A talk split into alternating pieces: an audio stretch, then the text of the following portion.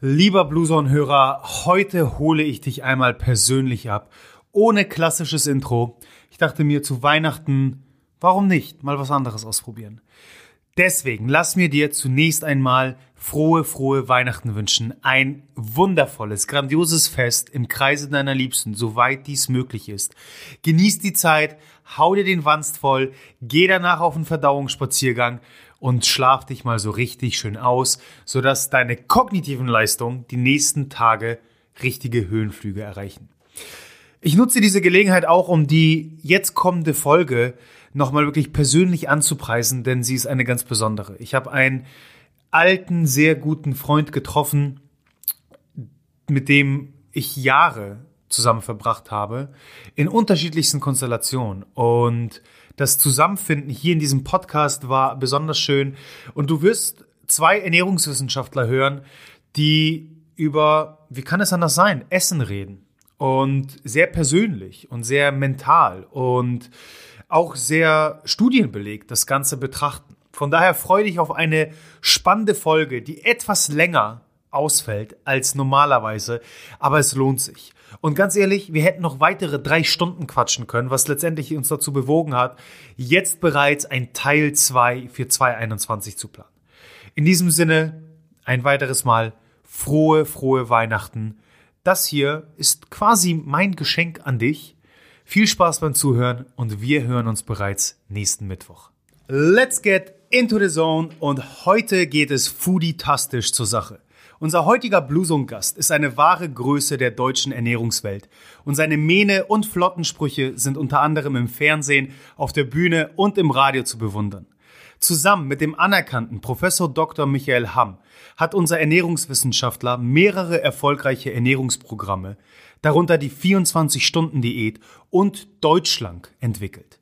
Als Bestsellerautor hat er mit den gleichnamigen Büchern das Leben hunderttausender Deutscher positiv beeinflusst.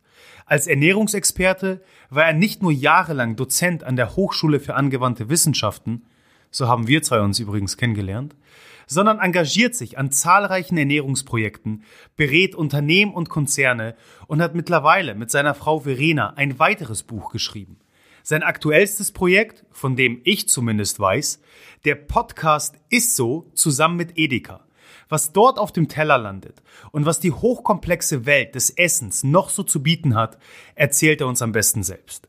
Willkommen in der Blue Zone. Achim Sam. Wow, das geht ja runter wie, jetzt hätte ich fast gesagt, wie Leinöl, aber ich habe von den Besten gelernt. Aber ganz, ganz, ganz herzlichen Dank für die tollen Worte und ich muss dir ganz ehrlich sagen, Mischek, für mich ist das eine ganz besondere Ehre, dass ich heute da sein darf, weil wir kennen uns jetzt schon seit vielen Jahren und du hast damals, wir waren zusammen bei einem großen Fitnessmagazin und du hast, ja. warst da Praktikant und vorher Student. Und ich habe dich aber nie Professor Sam genannt, oder? Ich so. war auch nie Professor, ich war quasi ich.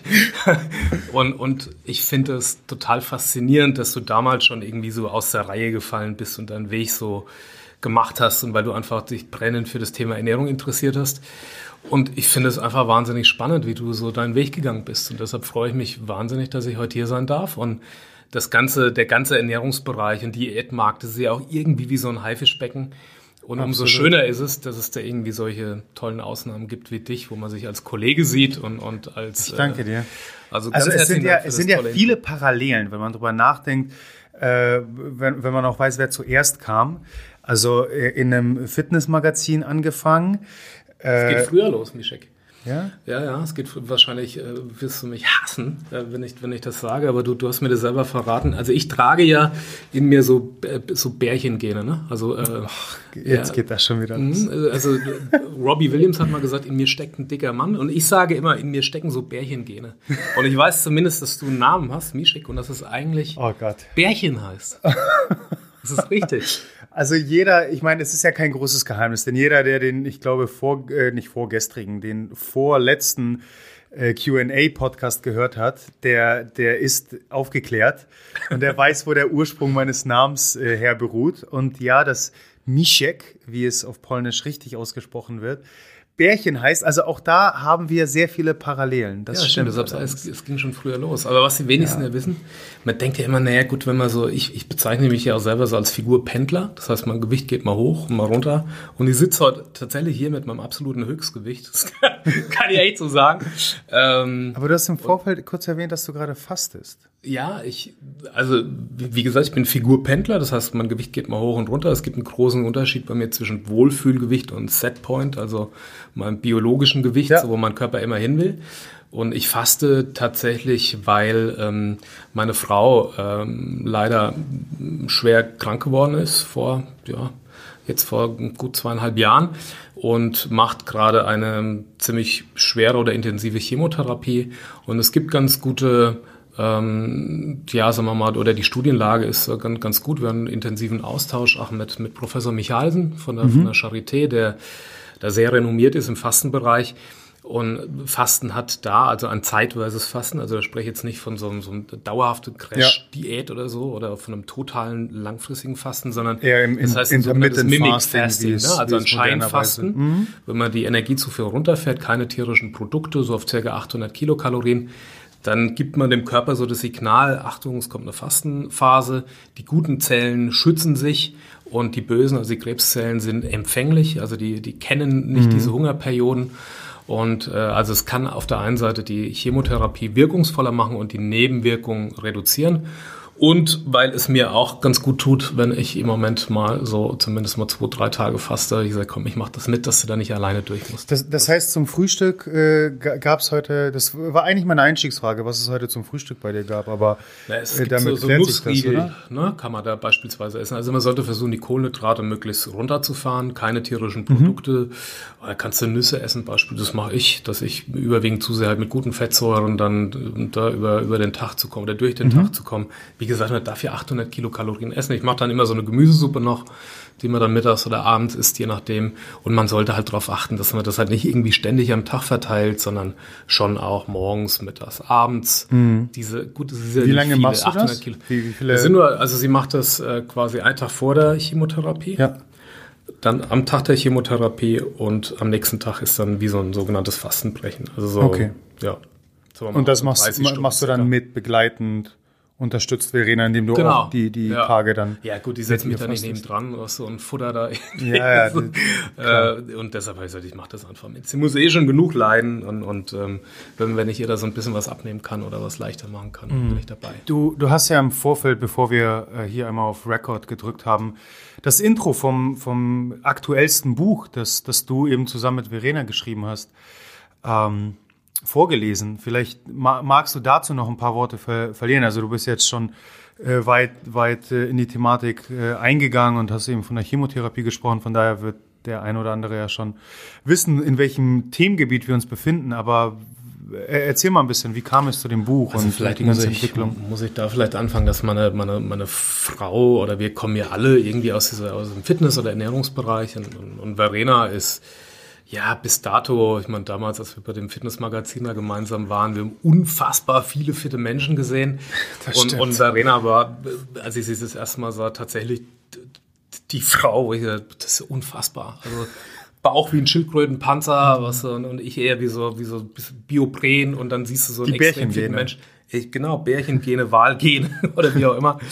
ähm, und Verena ist einfach, bei mir war Sport auch immer, hatte irgendwie ein Ziel, entweder ein Figurziel oder damals als Radsportler natürlich irgendwie ein Leistungsziel, ja. dass du einen Wettkampf gewinnen wolltest oder in die Nationalmannschaft oder zur, zur, zur Olympiade oder so. Und bei Verena, also die hat einfach immer Sport gemacht, weil es ihr Spaß macht. Das, das mhm. ist irgendwie so ihr Lebenselixier und einfach das gesunde Leben gibt ihr Spaß. Und dann kam wie aus heiterem Himmel, wir waren noch in Griechenland, die Welt war echt in Ordnung, es war alles bunt, es war alles schön. Und dann kam aus Griechenland zurück und sie lag auf der Hängematte und ich habe sie nur so an der Seite so gestreichelt und habe gemerkt, wait, da ist irgendwie ein Knubbel.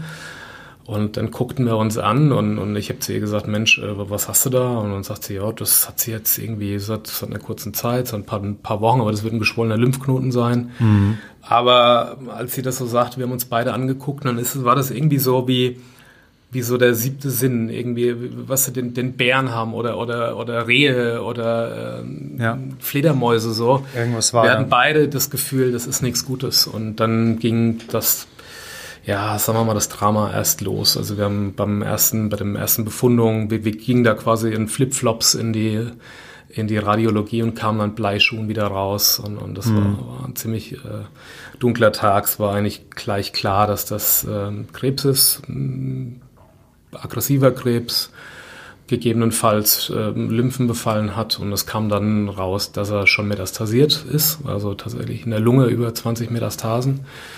Und ich konnte es gar nicht glauben, weil Verena einfach topfit, also sie hat vorher noch 400 Pistols gemacht morgens und mittags saßen wir da. Und auch äh, einen grundsätzlich gesunden Lebensstil, wie du im Vorfeld Also, beschrieben hast. Ne? Kein Alkohol, keine Zigaretten. Keine kein- Drogen, kein Paracetamol, kein Aspirin, nie groß irgendwie Alkohol getrunken oder so, nie groß krank. Also es war für mich überhaupt nicht zu glauben, dass das auf einmal. Es ist halt wie, wie so ein, sagen wir mal, wie so ein Vogelschiss der Gesundheit der Natur ist. Du kannst, ich habe ja vorher immer so Präventionsbücher geschrieben und auf einmal hast du dann einen Menschen, deine liebsten Menschen, der so eine Krankheit kriegt, der aber alles richtig gemacht hat. Und man stellt also plötzlich alles in Frage. Wie kann das denn Absolut. sein? Ich habe schon irre viel Raubbau mit mir und mit meinem Körper getrieben, ob das jetzt Stress war oder Burnout oder gearbeitet bis zum Umfallen. Und, und eigentlich hätte ich das irgendwie so haben müssen, dann hätte ich das irgendwie verstanden. Aber bei Verena Man versucht es sich ja rational einfach zu erklären. Ne? ja, die Frage, warum ich ne, oder warum sie, aber komischerweise hat sich Verena nie diese Frage gestellt. Das, das fand ich eigentlich ganz, ganz beeindruckend. Ähm, Also sie hat am Anfang zwei Sachen zu mir gesagt, die, die mir heute noch sehr helfen. Da muss ich aufpassen, dass ich anfange zu heulen. Wir kamen da, also man hat uns dann eine, ja, so eine Prognose, eine Lebenserwartung auch grob, dann hat man ihr da oder uns in diesem Gespräch gesagt, und das war so zwischen drei und fünf Jahren. Und also palliatives Stadium, weit fortgeschritten. Ähm, tja, und dass sie, ähm, dass es keine ähm, Heilungschance gibt. Und wir kamen da raus und Verena sagte zwei Sachen zu mir. Also das erste war, warum nicht ich? Also nicht die Frage, warum ich, sondern Baby, warum soll es mich nicht treffen, wenn es so viele Menschen trifft? Also jeder Zweite wird im Laufe seines Lebens mit einer Krebsdiagnose konfrontiert. Warum sollte es mich nicht treffen? Das ist eine Aufgabe. Und die habe ich jetzt irgendwie, so ähnlich wie ein Workout, habe ich die irgendwie zu meistern. Wir müssen da irgendwie, muss ich da durch. Und das Leben will mir damit was sagen. Und ich muss jetzt einfach überlegen, was kann ich da besser tun? Das ist ja aus mir heraus entstanden und, äh, und dann hat sie zu meinem Arm gegriffen und sagt, äh, du kannst dir sicher sein, ich weiß, ich bin nicht in drei oder in fünf Jahren tot. Ich spüre mich ja selber.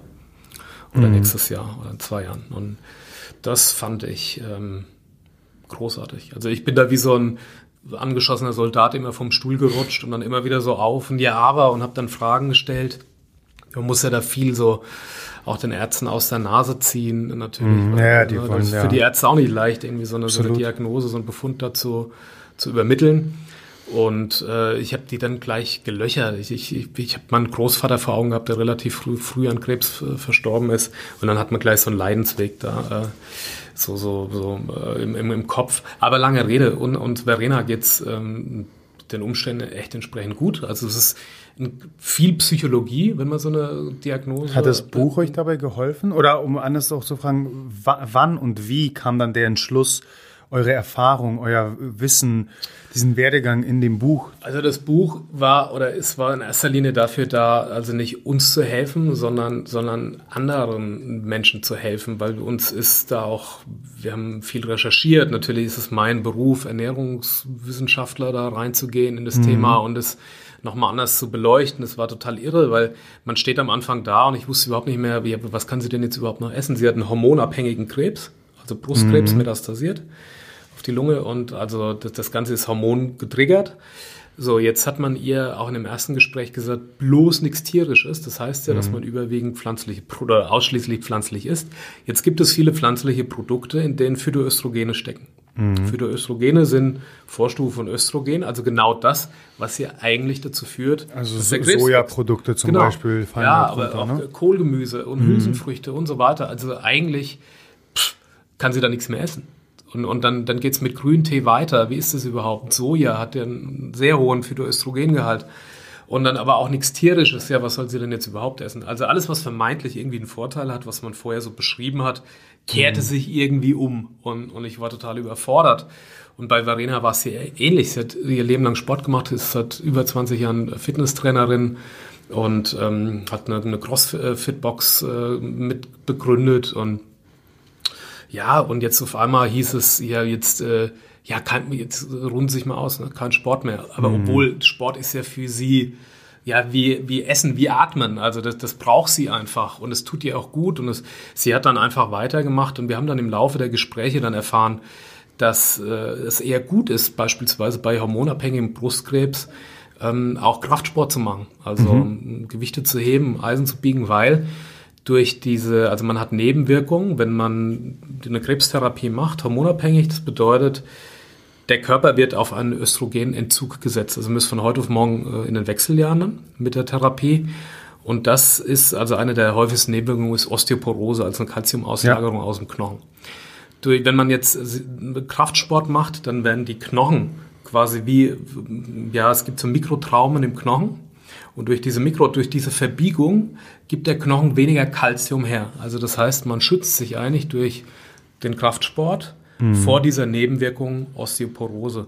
Und es wäre gerade bei ihr in dieser Verkettung fatal gewesen, äh, wenn sie jetzt äh, noch naja, Gelenkschmerzen kriegt hätte, und ne? Osteoporose mhm. bekommt. Also hat sie intuitiv was Gutes gemacht, indem sie weiter Sport getrieben hat.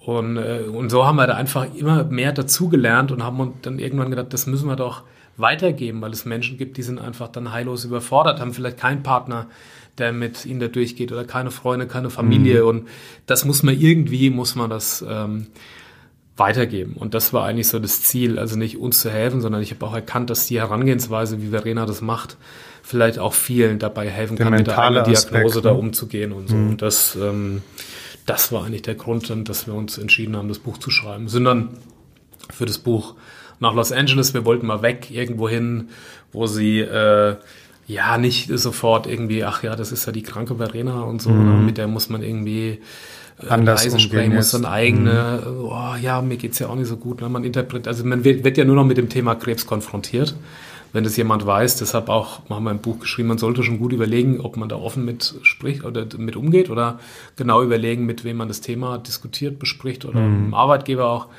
und, und da drüben war sie einfach, da hat man einen Hut gezogen, ey, Chapeau, wahnsinnige Frau mit so einem Sixpack irgendwie am Strand und war dann Malibu und da, da, da liefst du da irgendwie rum, da war sie einfach da war man nicht der extrem ne? und dann war es eher so ein anerkennendes Nicken statt mhm. ein, oh Gott, ja, so ein mitleidiges, ne, ähm, ja. mit, mitleidiger Umgang und da haben wir eigentlich das Buch so zusammengetragen und äh, haben viel recherchiert. Es gibt da auch so ein Topanga Valley und so, so ganz ja, neue Ansätze, zumindest äh, psychologisch, wenn man mit dem Thema umgeht. Und so haben wir dann ein relativ gutes Mindsetting da aufgebaut, oder sie vor allem. Also sie hilft mir auch wahnsinnig viel durch ihre Einstellung, mhm. damit umzugehen. Und so ist das Buch entstanden. Wann ist die, wie lange ist die Diagnose jetzt her? Ähm, das sind ziemlich genau zweieinhalb Jahre jetzt, ja. Okay. Ja. Und du hast ähm, schon, schon jetzt das Fasten eben, vor allem äh, wenn es auf die Chemotherapie zugeht, erwähnt. Äh, was sind vielleicht so die, die drei Eckpfeiler jetzt aus Ernährungsperspektive, die, die ihr in, in dieser Eigenrecherche im Verfassen des Buches festhalten könnt, mhm. wo, wo ihr sagt, das hat den größten Input tatsächlich jetzt gehabt? Ja, das war eigentlich die spannende Erkenntnis für mich, Mischek, weil ähm, die gibt es eigentlich nicht. Also es gibt nicht den heiligen Gral, dass man sagt, äh, ja jetzt äh, vegan ernähren oder ähm, das Fasten oder es ist äh, der Grüntee oder es ist der Sellerie, sondern man muss ähm, einfach genau für sich dahinschauen. Und es gibt für jede Krankheit, für jedes Individuum, da kommen wir ja immer mehr zu, eigentlich zu diesem ja, zu dem, zu dem Thema, dass Ernährung individuell ist und mhm. dass, dass die einfach angepasst sein muss. Das erkennt man immer mehr in der Medizin, aber ich meine, du kennst das ja selber, du gehst in dein Auto, steckst einen Schlüssel da irgendwie rein oder so und dann fährt der Sitz irgendwie so zurecht, wie du es brauchst, das ist alles custom-made, aber irgendwie bei der Ernährung denken wir immer noch mit einer Pauschalempfehlung. One size fits all. Ja, äh, ne, kriegen wir alle irgendwie nur die Kalorie zählt und keine Ahnung und wir kriegen da alle irgendwie schlank und mhm.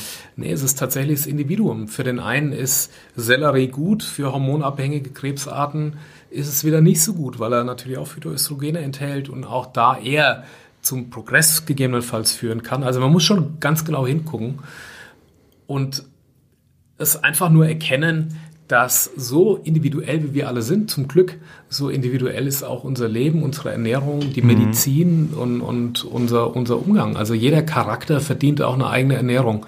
Und das war auch das Schwere, weil, gut, ich habe ja vorher auch zig Ratgeber irgendwie geschrieben, wo dann, ah, ja, dann, dann drin steht, äh, ist dies, du bist nie krank, ist das und du wirst gesund. Und, ähm, und das hat sich tatsächlich etwas, ich nehme mich da nicht mehr, ich nehme mich auch nicht mehr so wichtig. Also ich mich mhm. selbst so auch mit meiner Meinung und, und äh, akzeptiere auch viel mehr äh, Neues und, und äh, versuche einfach da individueller zu denken. Also dass man eigentlich wieder ganz zurück zum Anfang irgendwie so äh, kehrt und zu, zu dieser individuellen Beratung, zum individuelleren Ansatz und dass man einfach, wenn man schon einen komplexen Ratgeber oder so schreibt, einfach in die Breite geht und viele Möglichkeiten aufmacht. Wir, ja. wir lesen ja immer eine Studie und, und picken uns das Positive raus. Und das, das, das transformieren wir dann quasi auf die ganze Gesellschaft.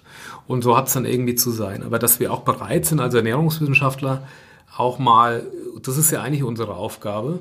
Und es das heißt ja immer, man treibt eine Sau nach der anderen durchs Dorf, irgendwie mhm. so. Aber es sind, es sind einfach Einzelbetrachtungen, die ja auf das Individuum passen können. Und es ist die Erwartung, dass man eine Empfehlung gibt, die dann allen hilft. Aber die gibt's nicht, sondern es ist genau unsere Aufgabe, das zu fragmentieren und den Bereich so aufzuschlüsseln, dass wir einfach Möglichkeiten finden, der für A, B, C, D, E, F, G äh, passt. So, also du, du, du, sprichst mir absolut aus der Seele. Ich meine, wir haben den äh, Gesundheitskompass genau mit dieser Intention geschrieben und wir predigen immer die Einzigartigkeit des Individuums und die Tatsache, dass wir knapp acht Milliarden wundervolle äh, einmalige Schneeflocken da draußen sind und jede ist anders geformt.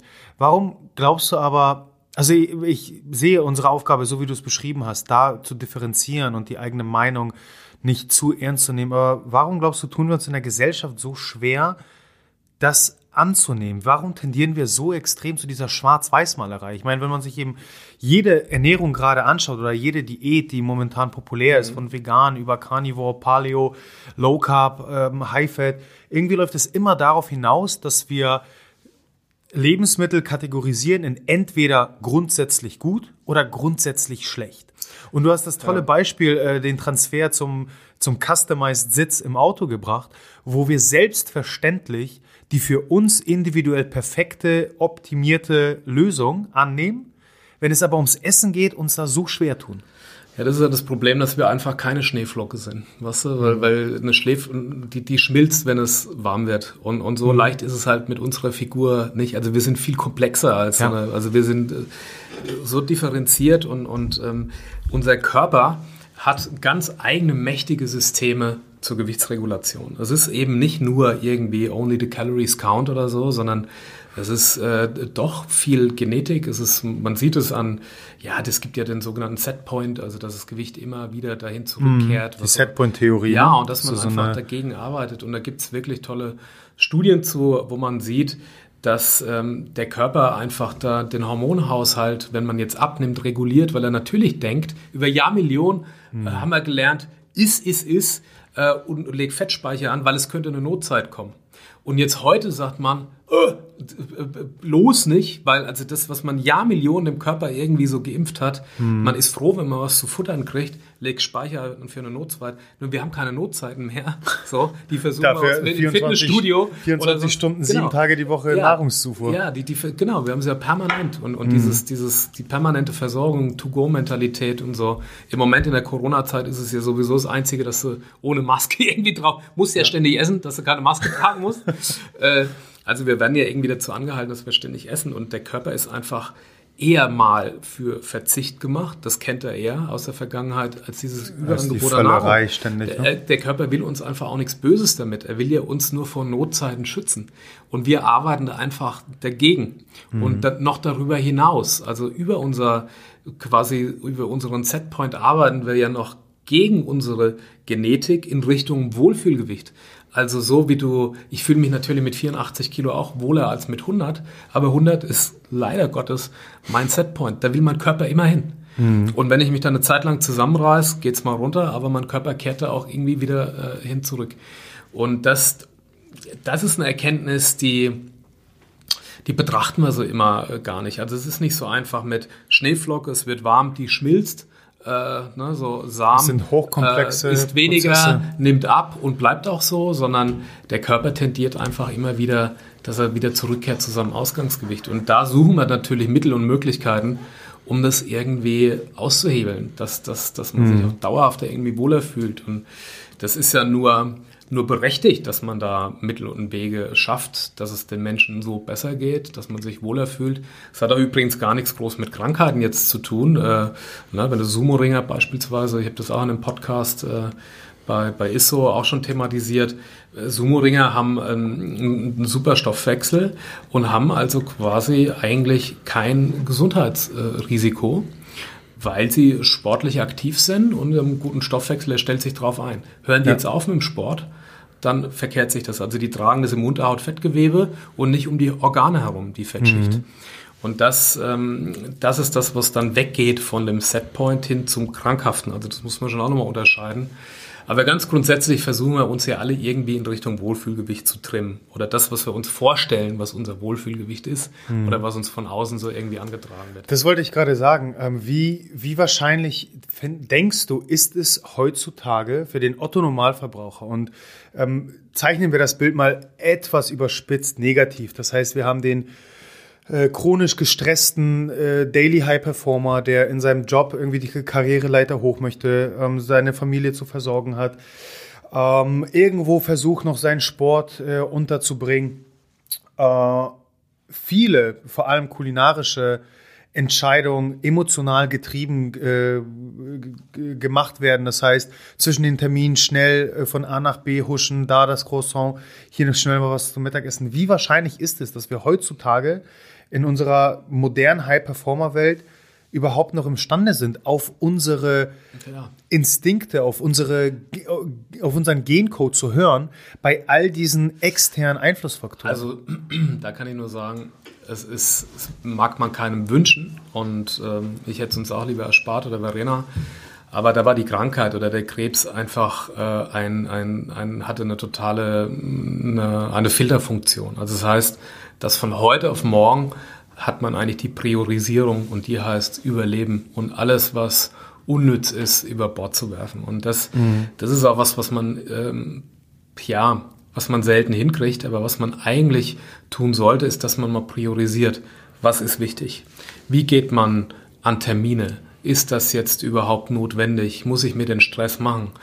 Kann ich mir das nicht sparen? Kann ich meinen Tag anders irgendwie aufteilen? Wie gehe ich ran an Dinge? Ich habe neulich ein Gespräch darüber in unserem Podcast geführt mit Daniel Aminati, der sagt, mein Wecker klingelt seit 20 Jahren morgens um 5 Uhr.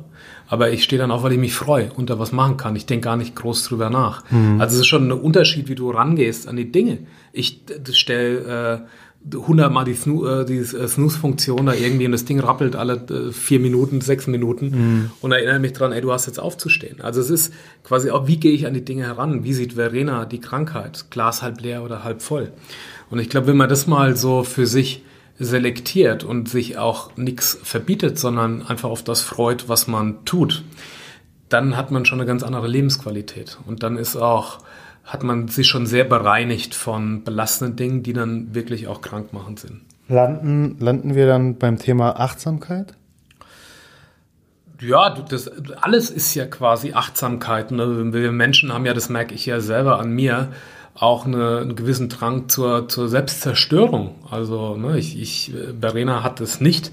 Die, Entschuldigung, die tut alles, was dafür notwendig ist, um, um gesund zu oder beziehungsweise den Zustand zu halten oder irgendwie gesund zu werden. Mhm. Und mich überfordert, überrennt das. Und, und das ist bei mir dann so großes Thema, dass ich quasi in so alte Muster wieder verfalle. Also ich mache dann eher weniger Sport statt mehr, obwohl ich weiß, dass mhm. es mir mhm. gut tut. Ich esse dann was Ungesundes, obwohl ich weiß, dass es mir danach irgendwie nicht gut geht. Also das heißt, ich mache das ja auch selber. ne? mhm. Also ich, ich falle, tapp ja auch wieder in diese Fallen rein. Und das ist auch eine Prägung, die man natürlich hat. Also es ist nur wichtig, dass man dann versucht, einfach da die Kehrtwende zu finden, dass man möglichst oft in so eine, in positive Gefühle zu kommen. Also dass man sich selber trainiert, das Positive wahrzunehmen.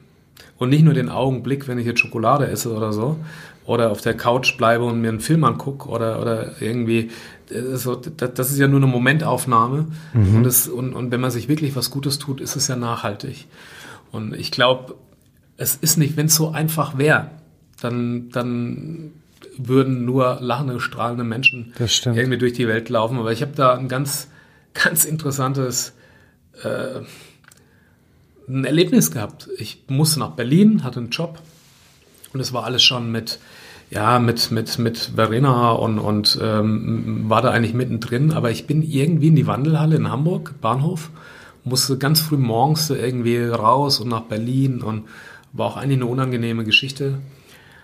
Und bin in die Wandelhalle und dann ist so ein Lichtstrahl fiel durch die Oberlichter so durch und, und so runter auf die, auf die, auf den Wartebereich da, mhm. in den Gleisen und und, und dann kam mir jemand entgegen und, und strahlte mich irgendwie an, eine Frau, und, und nickte irgendwie so zu und sagte, guten Morgen, völlig ungewohnt. Und ich habe da zurück und ich habe gedacht, ey, die Welt ist gut. irgendwie was ist alles schön. Obwohl es uns gerade mhm. nicht gut geht, aber es ist toll, hier zu sein. Es ist schön, leben zu dürfen und, und jeden Tag da irgendwie, dass man den genießt und es war ja. einfach positiv. Eine Woche später bin ich rein, es war alles scheiße. Es war die, die, die Leute waren irgendwie unfreundlich und, und da habe ich gemerkt, es bin ich selber steuere Eine Frage die Welt. der Perspektive. Ja, ne? ich selber bin das und, und was in die Welt gebe, kommt auch irgendwie ein Stück weit zurück und wenn man sich das mal bewusst macht, also wenn ich, ich komme oft in so einen Dreh, wo ich meine, ich bin totale Frohnatur, mir scheint die Sonne irgendwie aus dem Arsch, so, das wurde mir immer auch. Kann ich bestätigen. So Rampensau und ach, dem geht's ja immer, aber das ist, das ist natürlich auch aufwendig, dass man mhm. was dafür tut, dass die Welt so zu sehen. Und ich kippe immer mehr in so ein, ja, ich will jetzt nicht so ein verbitterter äh, äh Anfang, End 30er, Anfang 40er werden, der dann, oh Gott, was ist uns da jetzt alles, was passiert uns da? Mhm. Es hat alles keinen Sinn und wie schlecht ist die Welt? Im Gegenteil, sondern dass man das begreift, dass jeder Tag ein wichtiger Tag ist und, und ich froh sein kann, dass wir uns äh, zusammen haben und dass man vielleicht nicht so sehr in die Zukunft guckt, also was ist in 40 Jahren, sondern mhm. dass man 30, 40 Jahren, sondern dass man hier im Heute lebt und versucht, das Beste draus zu machen und zwar aus allem. Also das heißt, beim Aufstehen, wenn ich mir den Espresso mache, das Essen ist auch was Positives, tu mir was Gutes, so, und mir geht's dann auch besser. Und dass man das auch so begreift und auch Essen genießt. Und selbst wenn man über die Stränge schlägt oder so, genießen. Weil wenn ich mir das schlecht rede, habe ich ein schlechtes nicht besser und schlag doppelt und dreifach zu ja.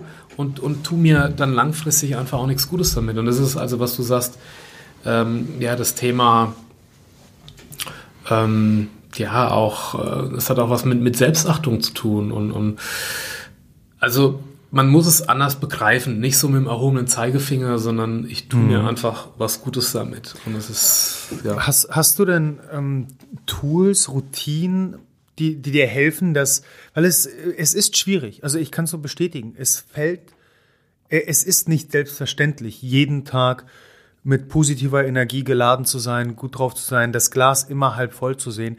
Ich kann aber sagen, dass mir meine, meine Morgenroutine bestehend aus äh, Journaling, also Tagebuch führen, lesen, meditieren, das ist für mich eine absolut feste Größe, wo ich genau absolut. weiß, das, bring, das bringt mich genau dorthin. Ja, da muss ich wieder Verena irgendwie so ein Spiel bringen, weil am Anfang sie hat gleich begonnen mit Meditieren. Also ich bin mhm. gleich zum Psychotherapeuten und gesagt, ja, ich muss, also Verena sagte damals zu mir, bevor du, es ist wie im Flugzeug. Ne? Also da ist, es steht ja auch auf der Karte, äh, helfen Sie Kindern und älteren Menschen, ne? Mhm. so, Oder, aber setzen sich vorher die Sauerstoffmaske auf. Denn bevor Sie anderen helfen, helfen ja. Sie sich selbst. Und das sollte man im Leben auch tun. Also sie hat damals zu mir gesagt, bevor du mir helfen kannst, sieh zu, zu dass du irgendwie äh, äh, dabei bleibst und, und dass du einfach gut aufgestellt bist und dann nicht zusammenklappst und dass so das Leben geht ja weiter, man muss ja weiter irgendwie arbeiten und es steht nicht still und ähm, also sie macht das mit Meditation. Ich weiß nicht, wie viele tausend Meditationsstunden sie jetzt hat am Anfang. Ich, ich musste da wie ein Indianer äh, durch die Wohnung schleichen und durfte auch zu der oder durchs Haus und durfte da auch bloß nicht zu laut, weil alles hat sie irgendwie abgelenkt von der Meditation. Mittlerweile, da kannst du nebendran ein Hochhaus in die Luft jagen, dann sitzt sie da wie Buddha und, mhm. und äh, ist da voll drin und es hilft ihr enorm. Und, und man merkt sofort, wenn, wenn irgendwie Stress aufkommt, ist sie sofort in dem Meditationskokon und schottet sich da einfach so ab. Und, und lässt irgendwann es baust so du so eine starke Konditionierung auf durch dieses Total. neue Ritual, ja. dass sich das eben fest etabliert. Ne? Also ich, ich kann, ähm, ich muss ganz ehrlich, wir sind ja wir sind ja unter wir sind uns ganz, hier. ganz unter uns. Wir sind ja ganz unter uns, ja. äh, dass ich das oft ähm, auch nicht hinkriege. Und, und ähm, weil es ist natürlich auch für, also ich müsste es mehr erkennen, dass ich es ja für mich tue und nicht für Verena, mhm. also für meine Frau, sondern dass man sich da selber eigentlich was Gutes tut und ähm, ja, nur man braucht eventuell da auch selber vielleicht das eine oder andere, der eine oder anderen Tritt ans, ans Schienbein. Ich habe beispielsweise eine Produktion jetzt gehabt, wir mussten da zu, zu, zu Christian Jürgens, drei Sterne Koch, da am Tegernsee ist ein guter Freund und da haben wir zusammen eine Rezeptstrecke produziert. Ich bin dann also morgens mit ähm, Kumpel, Fotograf Gulliver Theisens Auto geklettert. Der kam vorher noch aus Hamburg, hat mich abgeholt. Wir um 4.30 Uhr, 4 Uhr da runtergeknüppelt, haben den ganzen Tag produziert und dann abends setze ich mir an Steuer um 9 Uhr vom Tegernsee dann zurück. Mhm. Also das war ein Tag, äh, naja, sagen wir mal, 28 Stunden. Und ich war einfach, was ich früher so mit links weggesteckt hätte, also zu Zeiten Fitnessmagazin ja. so, überhaupt kein Problem und, und noch ein drauf habe ich gemerkt, leck mich am Buckel, ey. Das hat mir so die Schuhe ausgezogen. Ich war so angestrengt und dann merkt man einfach mal, dass je älter man natürlich wird, umso mehr sollte man auch darauf achten und für sich tun. Absolut. Dass man sowas übersteht. Und das war für mich der Punkt, dass ich gesagt habe, nee, halt, stopp. Also, dass, dass, dass, dass mir dann irgendwie die Knie wehtun nach ein paar Stunden und, und der Rücken wehtut und, und äh, ich müde werde und, und auch nicht mehr so einen, so einen Redefluss habe, wie ich das irgendwie kenne. Oh, dann musst du wirklich müde gewesen sein. Boah, ja, du kennst mich ja. äh, und, und, und, und das, das will ich dann auch nicht. Und wenn man an so einen Punkt dann mal kommt, dass man merkt, ui, hoppla, also leider Gottes, komme ja gerade aus so einem Top-Management und so. Ich habe ja auch schon äh, im Management gearbeitet. Wird man ja an so einen Punkt irgendwie getrieben und dann ist es entweder ein Burnout oder ist es ein Herz-Kreislauf-Versagen ja. oder wie auch immer. Schön ist es natürlich, wenn man vorher die Kurve kriegt mhm. und sagt, so jetzt, jetzt muss ich einfach da was verändern. Aber dann landen wir wieder beim Thema Achtsamkeit und wirklich die Wahrnehmung im Moment und die Realisierung, dass es eben sehr häufig Konditionierungsmuster sind, denen wir verfallen, die wir automatisiert ablaufen lassen, wo wir sehr äh, emotional getrieben sind, wo wir durchaus die Möglichkeit haben, selbst das Ruder wieder in die Hand zu nehmen und, und darauf zu reagieren. Ich habe einen super Physiotherapeuten ähm, und der sagte mir neulich, ähm, ich habe ich hab irgendwie so extrem Verspannungen gehabt und äh, habe ich auch selten gehabt in meinem Leben bislang und liegt bei ihm und, und äh, da sagt er, ja, also man merkt das ganz deutlich, ne? das kommt so, so aus dem Nacken, zieht über die Schulterpartie und dann bis in den Arm, also sie hatte das bis in den Ringfinger irgendwie, das so mhm. wie Tennisarm da reingezogen hat. Äh, ich habe nicht zu viel Bonsais geschnitten mit der Hand, sondern ich habe einfach irgendwie Verspannung gehabt. Lange Rede, er sagte zu mir, äh, ich habe hier echt viele Top-Manager, die kommen hier rein, du kommst überhaupt nicht, du kannst den Punkt gar nicht ertasten. Weil die so fest sind. Weil die so fest sind und die merken das nicht. Mhm. Und, und das war mir so, ein, so habe ich mir gedacht, ja, also solche Momente hatte ich auch viele. Ich war auch äh, mal, ich hatte mal ein akutes Herz-Kreislauf-Versagen in so einer, in so einer st hohen Stressphase, ich habe ein Unternehmen gegründet und dann äh, ging da im Finanzamt einiges schief, weil ich Fehler gemacht habe, tatsächlich in der Überführung von, von mhm. Gesellschaften so. Und dann hat's mir einfach, mich hat's einmal ausgemacht. Ich hatte quasi den Kammerflimmern, Vorhofflimmern und dann im Krankenhaus einmal Lichter uh. aus. Und pff, da war ich dann auch auf Kur und dann hatte ich auch so den einen oder anderen in Österreich so den Moment, dass, dass die, die Therapeuten zu mir gesagt haben, oh, das ist eine Hitze, eine Energie und ein, das ist alles so fest, ich komme da gar nicht. Mir war das damals gar nicht bewusst. Mhm. Und als er das jetzt sagte, war mir das so klar. Also was, was man über, über das ganze ja, Stress, Adrenalin, fasziale System, also man weiß ja heute auch, wenn man Rückenschmerzen kriegt, dass es vermeintlich ja quasi über das ähm, Adrenalin regt, das fasziale System an, äh, mhm. sich zusammenzuziehen und dann kommt es schon vor, dass man durch Stress Rückenschmerzen kriegt, Bandscheibenvorfälle, weil es so zugeht. Und dann wurde mir das auf einmal klar. Ja, also der Kopf steuert da enorm viel mit. Also das ist echt abgefahren. Man muss, man muss das einfach. Ich glaube, der, der wichtigste Schritt ist, dass man das selber erkennt. Wenn man da liegt und man ist so mhm. drin und man kann auch diese Momente nicht nutzen der Entspannung, dann ähm, bringt es ja auch nichts für uns als Ernährungswissenschaftler ja. oder, oder mit Blue Absolut. So. Also ich muss dir ja ehrlich sagen, das ist so die, die, die Frage, die, die ich mir jeden Tag stelle und was zu einem großen Teil ähm, die, die Mission beinhaltet, die wir mit Blue Zone verfolgen. Wie schaffe ich es, Leuten verständlich zu machen, dass sie sich so viel besser fühlen können. Weil so wie du es beschrieben hast, ich meine, ich kenne das auch auf so vielen Ebenen, ähm, auch zu, zu Sportlerzeiten, also was körperlichen Schmerz angeht. Es war für mich selbstverständlich, jahrelang mit Rückenschmerzen aufzuwachen. Weil wir haben ja auch so viele Autoregulierungsprozesse, dass wir das irgendwo irgendwie kompensieren können. Und dann sind wir eben so eine hochkomplexe Maschinerie und so viele Sachen laufen tagsüber ähm, vonstatten, dass, dass ja nicht der Rücken immer primär im Fokus steht, sondern wir auf anderen Ebenen dann durchaus ja immer noch performen können. Ja, klar, und ganz häufig. Entschuldige, wenn ich dich da unterbreche, aber sonst würde eine Frau original ein Kind kriegen. Ja.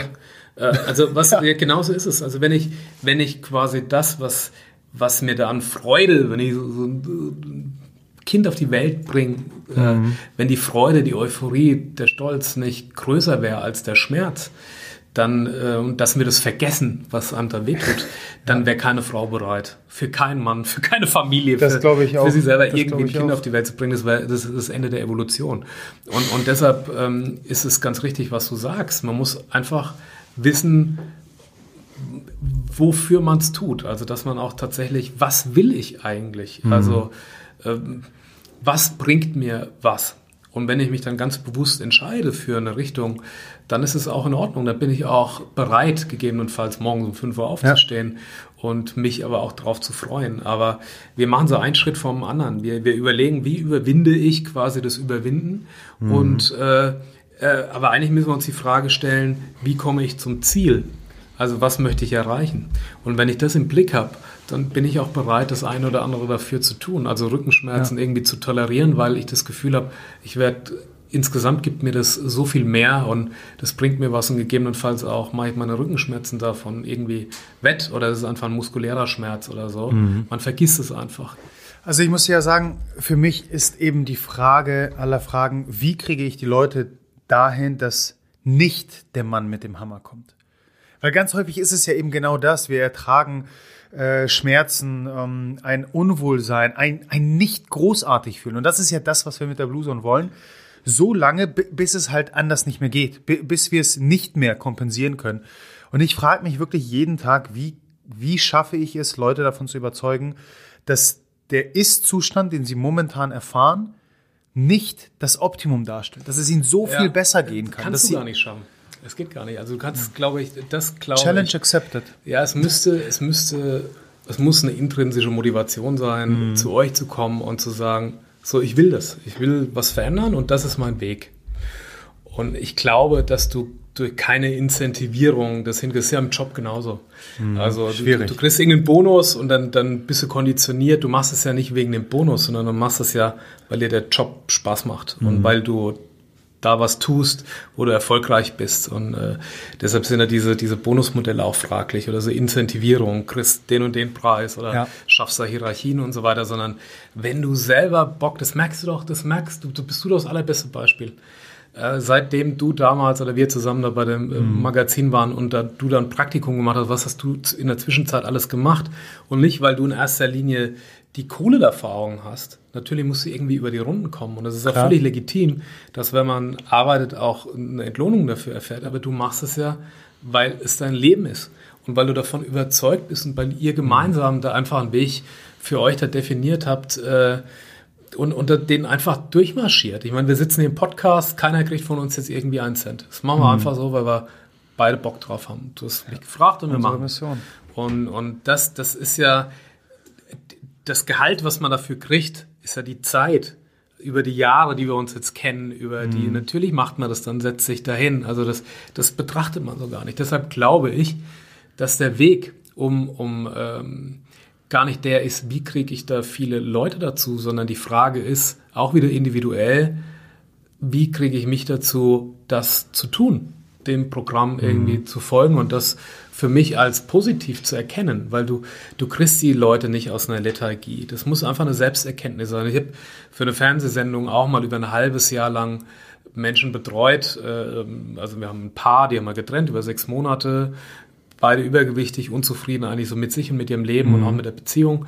Dann haben wir die schlanker gemacht. Tatsächlich ist uns bei allen gelungen, gesünder gemacht. Also da haben einige ihren Diabetes verloren und so. Also zum Glück, also sind gesund geworden, tatsächlich ja. metabolisches Syndrom weg. Und äh, da kannst du, es gibt den einen oder anderen, der sich vermeintlich eigentlich in der Situation vielleicht auch ganz wohl fühlt und auch mit seinem Gewicht. Er kriegt nur von außen immer erzählt, du hast anders auszusehen, du hast anders mhm. zu sein. Und dann arbeitet er eigentlich nicht mehr für sich selbst, sondern weil es der Doktor sagt oder weil es die Familie sagt ja, oder Freunde sagen oder außen. Na, und, und von außen da eben irgendwie das Bild immer so übergestülpt kriege. Aber vielleicht ist er in seiner Rolle da eigentlich so ganz zufrieden, aber wird eigentlich von außen da unglücklich gemacht. Was ich damit sagen will, ist, dass das eigentlich eine intrinsische Motivation sein sollte. Also das heißt, wenn jemand mhm. sagt, ey, uh, Into the Zone, Blue Zone, das, das, ist mein Ding, die, die zwei, die machen mir das echt, den kann ich folgen und äh, da habe ich Bock drauf, dann ist das genau mhm. das. Dann musst du, dann ist es wiederum deine Aufgabe, zu, zu sehen, dass du das auch gut bedienst, was du ja machst. Aber nochmal, ich glaube, dass wir alle eine intrinsische Motivation brauchen, uns zu verändern. Nichts ist schwerer als Veränderung, das wissen wir alle. Aber wenn wir es dann mal tun, dann fühlen wir uns in aller Regel auch besser. Das merken wir mit jedem Umzug. Danach mhm. ist es immer ein Riesenchaos. Mhm. Äh, du hast mir erzählt, ihr habt gestern irgendwie Weihnachtsputz gemacht und so. War Riesentheater. Danach fühlt man sich besser. Das stimmt. Und, und so ist es, so ist es eigentlich. Äh, aber ihr habt euch dazu entschieden. Ne? Wenn es früher hieß, ey Mischek, räum mal ein Zimmer auf. Ja. ja, das ist ein Vogel, also widerwillig irgendwie so ein bisschen was gemacht. Aber du hast es nicht erkannt, so was es eigentlich gut ist. Also man erfährt auch das Positive nicht. Und deshalb glaube ich nochmal. Also ich nehme trotzdem nochmal die Herausforderung an, weil ich äh, glaube, es äh, gibt da einen Paradigmenwechsel, der, der irgendwann ansteht. Allerdings bin ich nichtsdestotrotz absolut bei dir. Also am Ende des Buches greifen wir das Thema nochmal so ein bisschen auf und stellen uns wirklich die Frage, warum. Und wir beschreiben den Fall, wo du, wo du anfängst, das Buch zu lesen, den Podcast zu hören, ähm, bei Instagram ein paar Posts äh, zu folgen und die Sachen umzusetzen. Und du stellst fest, dass du fitter bist, dass du morgens ähm, ausgeschlafener bist, dass deine Trainings besser sind, dass irgendwie Klar. deine zwischenmenschlichen Beziehungen gut sind. Aber wofür machst du das Ganze? Weil wenn es am Ende darauf hinausläuft, äh, hinausläuft, dass du ein paar Euros mehr verdienst in einem Job, den du eigentlich hast, eine Beziehung äh, führst, die, die dich eigentlich unglücklich macht, bringt es dich dann wirklich weiter? Also wofür machst Total. du das Ganze? Also man das kann sie ja ganz, extrem du hast ja ganz viele Aspekte jetzt da rausgegriffen irgendwie. Ich sage ja nur, wichtig ist, dass man selber für sich erkennt, was bin ich und was möchte ich überhaupt. Mhm. Was wir kriegen ja durch Instagram und keine Ahnung, wir kriegen ja alles erzählt du hast äh, so zu sein, du, du brauchst dies, du brauchst ein Sixpack, du musst so gucken, du musst ein Duckface machen, du musst das selbst bis hin zu, du musst dich akzeptieren, so wie du bist. Das ist ja auch eine Vorgabe. Aber wenn jemand einfach unzufrieden ist, wenn, wenn, wenn ich das einfach so nicht haben will, wenn ich die Treppen nicht hochkomme und so, dann kann mir jemand zehnmal erzählen, akzeptiere dich, wie du bist und Self-Love mhm. und keine Ahnung was. Ja, da kann mir auch keiner erzählen, dass er dann, äh, weißt du, das ist einfach nur so ein, ich muss selber wissen, was möchte ich? Und dann suche ich mir die Mittel und Möglichkeiten, wie ich mein Ziel erreichen kann. Und wenn es into the zone ist, wunderbar. Und du zählst ja auch viele, du, du, du, du, du hilfst ja auch und, und unterstützt ja auch bei vielen, vielen, äh, äh, ja, sagen wir mal, Problemstellungen. Aber das ist, glaube ich, das Allerwichtigste, dass man nicht auf die Außenwelt guckt, sondern sich mal wirklich wieder besinnt. Und das ist was, was, äh, was viele dieser Corona-Zeit einfach, finde ich, verkannt haben. Mhm. Auch das kann man sehen als, oh Gott, was passiert uns da? Es ist natürlich schlimm und es ist äh, in erster Linie aber schlimm für, die wir gar nicht so auf dem Zettel haben, für alte Menschen, die da keine Kontakte haben, die alleine sterben, die, mhm. die niemanden mehr sehen. So, es ist für die schlimm, für Gastronome, die, die ihre Angestellten entlassen müssen, die nicht mehr wissen, was kommt eigentlich im nächsten Jahr und so. Natürlich ist es schlimm. Aber trotz allem kann man die Zeit auch nutzen, um wieder ein Stück weit mehr zu sich selbst zu finden. Also wenn man die Zeit schon auch hat. Komischerweise ist es ja so, dass wir in der Corona-Zeit, ich erreiche weniger Leute als zuvor. Egal, wo ich anrufe, ob das bei irgendeiner Versicherung ist oder sonst was, mhm. ist über Überlastung, keine Ahnung. Äh, ja, ne? äh, du erreichst ja keinen mehr. Ja, wie kann das denn bitte sein? Mhm. Du hast ja mehr Zeit irgendwie zu Hause und trotzdem hast du irgendwie, also das verstehe ich irgendwie nicht, vielleicht wegen Kurzarbeit oder, aber das kriege ich nicht hin. Aber dass man die Zeit einfach nutzt, sich einfach mal mit sich selber zu beschäftigen. Mit was will ich überhaupt? Also vielleicht auch persönlich so als Reset zu sehen, ähm, wo will ich hin nach dieser Krise? Was will ich erreichen? Ja. Was vielleicht, also das, das in dem Schlechten das Positive zu sehen, ist das vielleicht nichts mehr für mich. Vielleicht ist es so eine Bereinigung wie eine Krankheit auch, dass man sagt, ey, ich habe das jetzt und ich versuche einen besten Weg damit zu finden. Vielleicht ist es eine Möglichkeit. Mhm. Also, ich finde es ich find's sehr, sehr, sehr schön, das von dir zu hören, denn ich kriege des Öfteren doch mal von einigen Seiten zu hören bekommen, vor allem Leute, die mich länger kennen, die mich aus einer sehr performance-getriebenen Sportzeit kennen, wo, wo ich mich immer noch als, als High Performer auch im Sportbereich sehe. Aber es ist eben nicht mein gesamter Lebensinhalt. Und äh, mittlerweile weiß ich, dass ich nicht jedes Problem mit den richtigen Gewichten und dem entsprechenden Eiweißshake lösen kann, sondern da so viel dazugehört. Und äh, dementsprechend kriege ich eben von den Kreisen aber des Öfteren mal zu hören, wo komme ich denn mit diesem ganzen Wuvu-Esoterik-Kram daher? Ähm, was totaler Bullshit ist. Wenn alles startet im Kopf und, und diese mentalen Aspekte und das, was du gerade alles gesagt hast, das sind die entsprechend, das sind die wichtigen entscheidenden Fragen, die man sich selbst stellen sollte. Und du hast es erwähnt, Zeit mit sich selbst verbringen zu können. Das ist ganz, ganz wichtig. Es ist wie, wie ein Destillat, wie eine Bereinigung, wie ein Filter, wenn man das so betrachtet. Also jetzt mal ein ganz äh, plumpes, simples Beispiel. Glutenunverträglichkeit. Ne? Also eine Zöliakie erzähle ich immer wieder, nur sehr wenige unter Ich glaube 0,002 Ja, 1,8 Prozent sowas. Ne? Und mhm. dann gibt es ja die sensiblen und so weiter, ne? Ja. aber das sind dann eher FODMAPs, APIs und so weiter, ja. ne? schwer verdauliche Kohlenhydrate, die, Probleme machen. Aber dann kam Corona und das Weizenmehl war ausverkauft. ne? also es gibt 30 Prozent Gluten. Also wie, wie sich das verschiebt in der mhm. klassischen Bedürfnispyramide. Also werden Luxusprobleme, wenn dann irgendwie so, also der, der Zöliakie hat, ist schlimm, ist eine Krankheit. Klar. Und muss uns, also so, aber all das, was dazwischen ist, das vergisst man dann.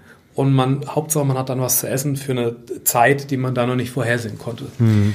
Und wenn man das quasi mal als so, eine, so, ein, so ein Bereinigungsapparat betrachtet, also äh, ja, also ähnlich war es auch bei uns. Mit dem da kam die Krebsdiagnose und man kann es sich kaum vorstellen, aber dann waren plötzlich Freunde weg. Mein damaliger zu der Zeit äh, vertrautester, engster Freund, war einmal im Krankenhaus, äh, stand da kurz bei Verena am Bett und äh, ist äh, die Tür raus und war nie mehr wieder gesehen. Es gibt Menschen, mhm. die kommen einfach mit was nicht klar. Ich habe wahnsinnig lange gebraucht, bis ich das verstehen konnte oder annehmen konnte. Ähm, aber eigentlich bin ich da ganz dankbar drum, dass mir das Leben eigentlich so dieses Destillat, diese Bereinigung abnimmt. Mhm. Corona, und da meine ich jetzt nicht mit Leuten, die sterben oder daran schwer erkranken, das ist natürlich dramatisch. Aber es ist auch ein Stück weit eine Bereinigung. Man sieht, wer hält zu einem, wer ist da, wer wendet sich ab, wer meldet sich noch, wer ist es überhaupt wert, dass man mit dem in Zukunft noch weiter, wer glaubt an mich, wer glaubt nicht an mich. Mhm. Das sind alles so Fragestellungen, da muss man auch ein Stück weit dankbar sein, dass Situationen so Aufgaben übernehmen. Und man geht aus so einer Krise ja dann auch irgendwie äh, ein Stück weit immer irgendwie nicht gestärkter, aber zumindest entwickelter hervor. Mhm. Ne? Also dass man was mitnimmt und ist vorbereiteter. Ne? Spannend, spannender Ansatz. Äh, lass uns äh, mal, weil mir brennt immer noch eine Frage auf den Lippen, äh, den, den Shift zu, zum Essen, zur Ernährung mal mitnehmen.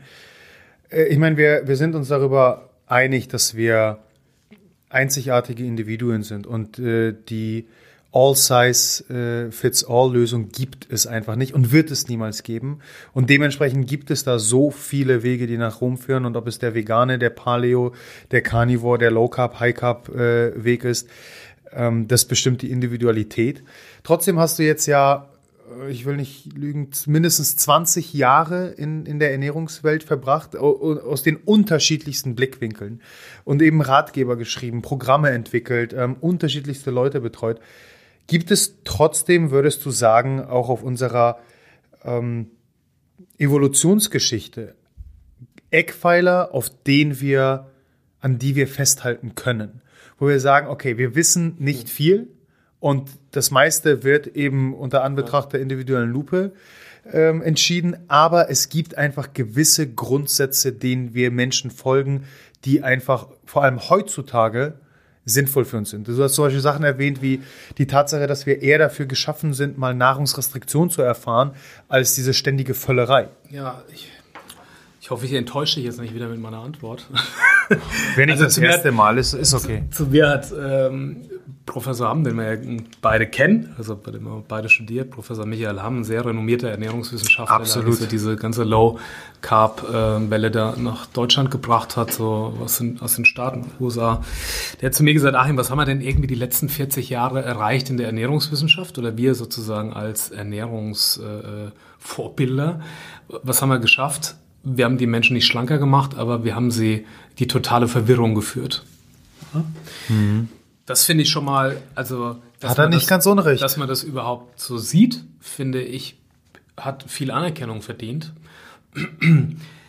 Ich sehe das allerdings so, dass wir das Feld einfach wahnsinnig breit gemacht haben, dass wir heute so viel über die Ernährung wissen wie nie zuvor. Jeder weiß im Prinzip, was ist eine gesunde Ernährung und was ist eine mhm. weniger gesunde Ernährung. Das brauchen wir keinem Menschen mehr erzählen, das hat man irgendwie so drauf.